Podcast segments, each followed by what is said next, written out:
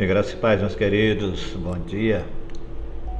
Estaremos meditando hoje no texto de Efésios, na carta de Paulo aos Efésios 6, de 10 a 20. E eu apenas destaco o versículo 10. E o texto diz assim: Vistam toda a armadura de Deus. É importante começar a entender o texto de uma maneira especial. Precisamos sim da armadura de Deus. Ela é um instrumento de proteção para a guerra.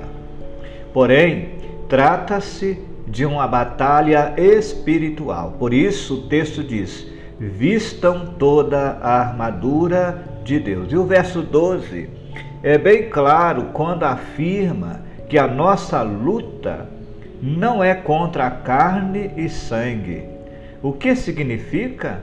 Nossa luta não é contra seres humanos, ou seja, o marido, a esposa. Pare de lutar contra a si mesmo ou entre si mesmo. Pare de lutar, de lutar contra a sua família. Pais, parem de lutar contra filhos e filhos, parem de lutar contra seus pais. Irmãos, famílias. Pare de lutar uns contra os outros. Irmãos em Cristo, parem de lutar contra os seus irmãos. E Cristo, Ele que é o cabeça, Ele é quem nos lidera. Não são esses nossos verdadeiros inimigos. Muito pelo contrário, devemos sim nos unir como exército de Deus, vestindo a armadura dele para derrotar nosso inimigo de verdade. Enquanto não fizermos isso, o diabo e suas hostes,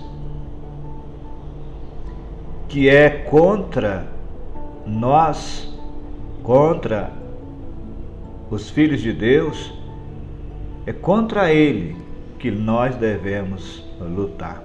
Vencer batalha não nos distraindo, fazendo o que desagrada a Deus. O capacete, a coraça, cinto, botas, escudo são nossos instrumentos de defesa contra o inimigo. E a espada do Espírito, que é a palavra de Deus, a Bíblia, é o nosso instrumento de ataque. E precisamos estar preparados, unidos, cientes de quem de fato é o nosso real inimigo. O esforço humano é insatisfatório, mas o poder de Deus, ele é invencível. Deus abençoe a tua vida, Deus abençoe a tua família, Deus abençoe a tua casa. Aqui quem fala é o pastor Fagundes, da Primeira Igreja Batista em Tucumã.